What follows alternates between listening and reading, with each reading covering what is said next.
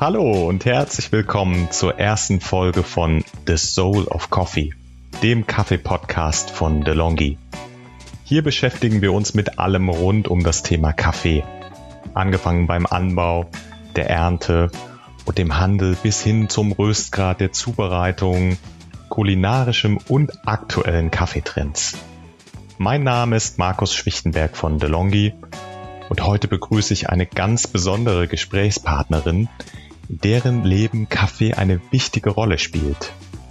Sie ist Wissenschaftlerin, Buchautorin und Kuratorin und sie hat sogar eine Doktorarbeit über Kaffee geschrieben. Von der Chemie über die Kultur bis zur Geschichte des Kaffees ist sie also eine echte Kaffeeexpertin.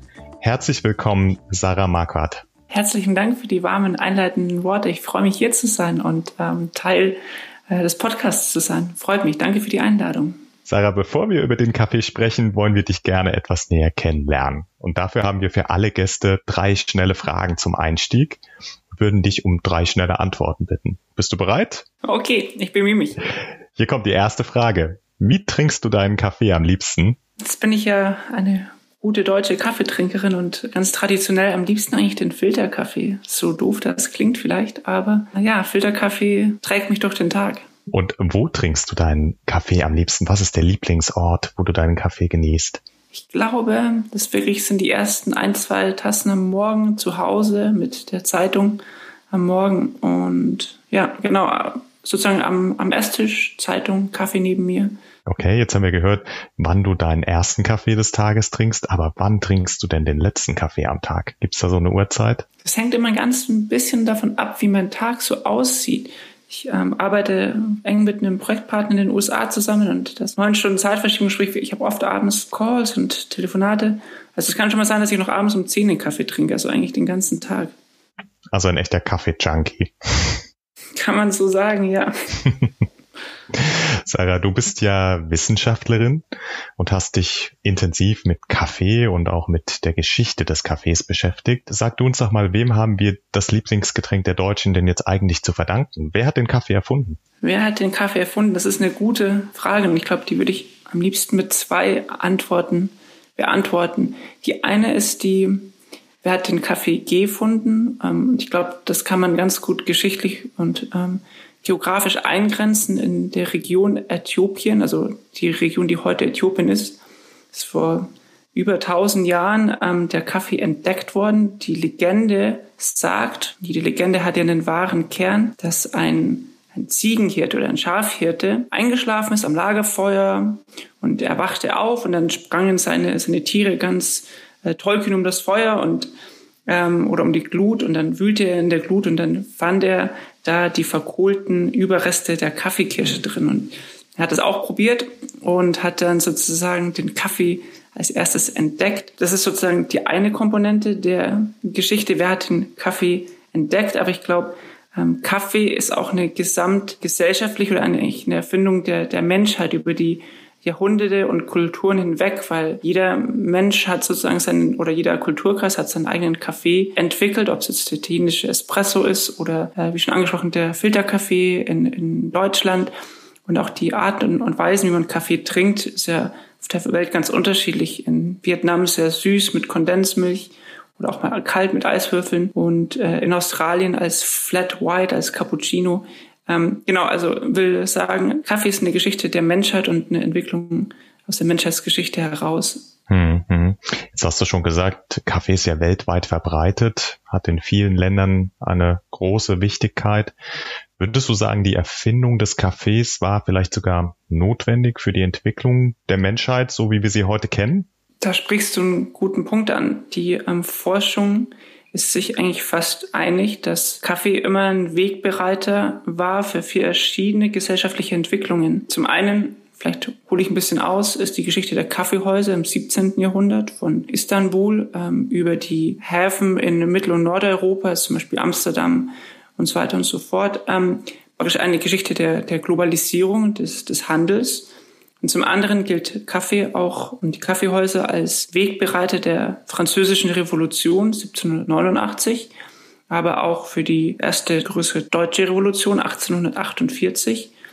Also sprich, man kann sagen, ähm, über Kaffee in den Kaffeehäusern haben sich die Menschen stets über politische Dinge ausgetauscht oder auch über soziokulturelle Themen ausgetauscht und so eigentlich die Gesellschaft vorangetrieben. Und der dritte Punkt, Kaffee gilt in der geschichtlichen Forschung auch als Treiber der Industrialisierung, denn die Arbeitsgewohnheiten haben sich verändert, die Arbeitszeiten wurden länger und da half Kaffee ganz gut im, in der zweiten Hälfte des 19. Jahrhunderts, die eben die Arbeitenden wach zu halten und die, Arbeitsmotivation entsprechend hochzuhalten. Um das vielleicht dann abzuschließen, denke ich, kann man schon sagen, dass Kaffee immer Wegbegleiter gesellschaftlicher Entwicklungen war und das Fundament unserer heutigen Gesellschaft gelegt hat, wie wir sie so kennen. Mhm.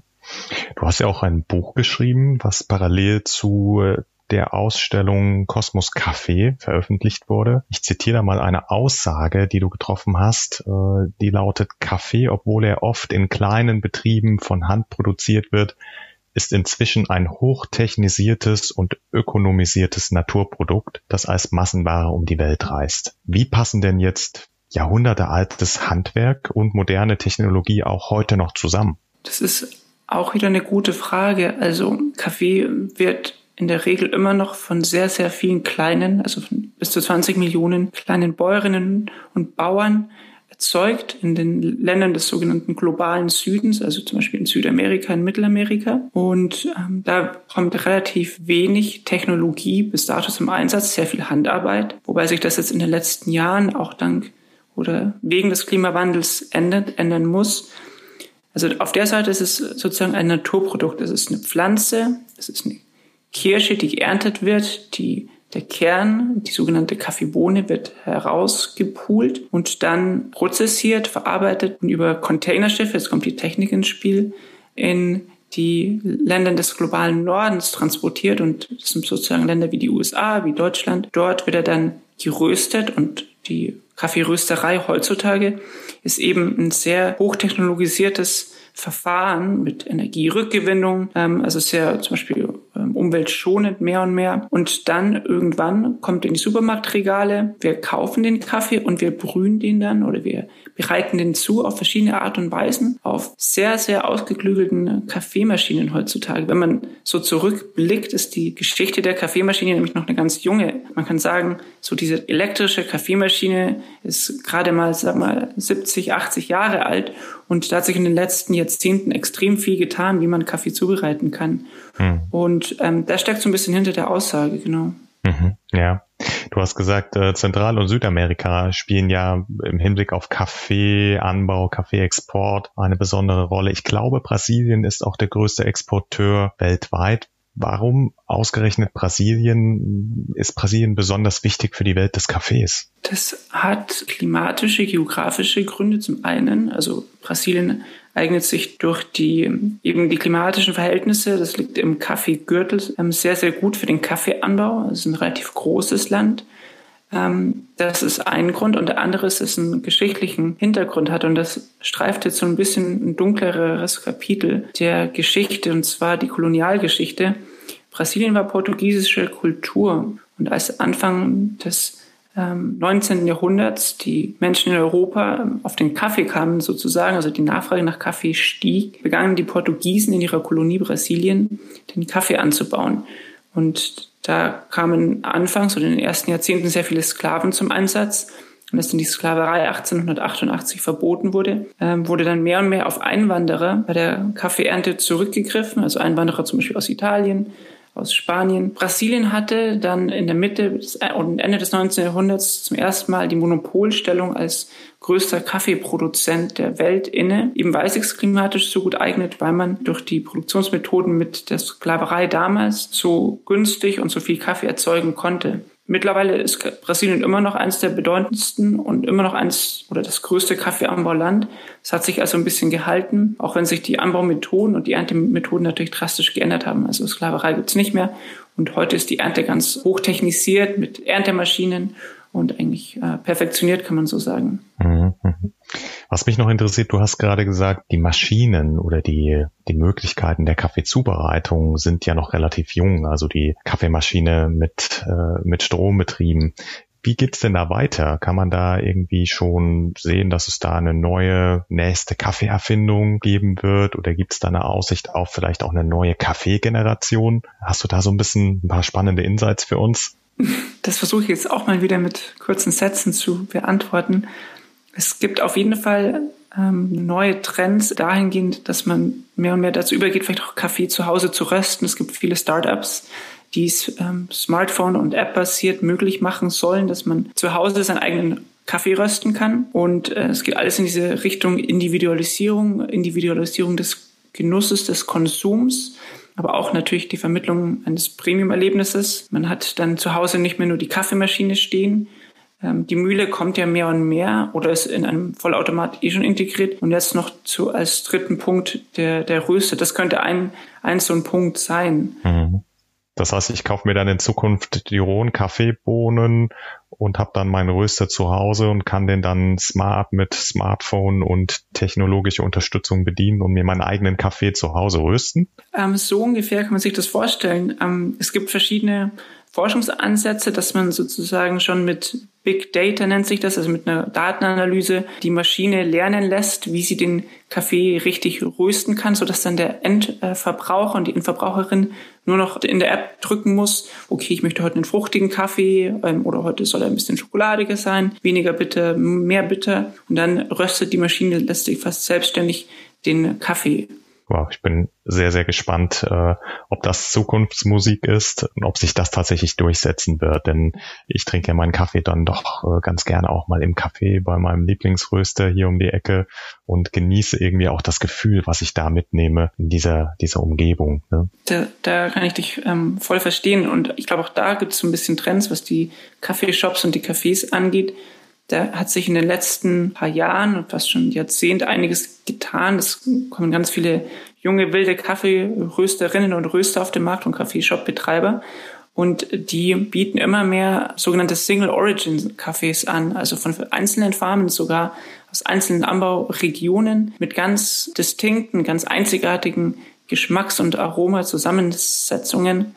Da sieht man auch, wie individueller und vielfältiger Kaffee eigentlich getrunken werden kann, als noch in der Vergangenheit, wo es oft relativ bittere, eindimensionale Brühe und das in Anführungszeichen für manch eine war, kann man heute doch relativ ähm, vielfältig Kaffee genießen ein super spannendes Thema. Sarah, wir sind leider schon fast am Ende und ähm, wir haben am Schluss immer eine Frage, genau wie eingangs, eine Frage, die wir allen Gästen gleichermaßen stellen.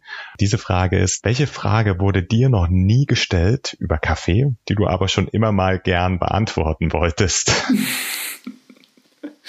Oh, ich glaube, drei Fragen wurden mir noch nie so richtig gestellt. Erstens, äh, trinkst du deinen Kaffee mit Zucker und Milch? Ja, tue ich. Trinke ich Tee? Ja, jein, tue ich manchmal. Und trinke ich entkoffierten Kaffee? Nein, tue ich nicht. Vielen Dank. Ihr könnt noch mehr über Sarah Marquardt und äh, das Thema Kaffee, Wissenschaft, Geschichte und äh, Kultur lesen ähm, in deinem Buch Kosmos Kaffee. Das verlinken wir euch in den Show Notes. Und ihr könnt unseren Podcast natürlich auch abrufen, abonnieren und bewerten auf allen gängigen Podcast-Plattformen. Wenn ihr Fragen oder Feedback für uns habt, dann freuen wir uns. Schreibt uns gern an podcast-delongi.de at delongigroup.com. Im nächsten Cappuccino-Dialog sprechen wir mit unserem Gast Matthias Hoppenwort von der Rösterei Hoppenwort und Bloch zum Thema die Seele der Bohne. Was sind Röstaromen und wie erwecke ich eine Bohne zum Leben? Davor gibt es aber noch einen interessanten Espresso-Shot mit Sarah Markert zum Thema Kaffee. Bis zum nächsten Mal.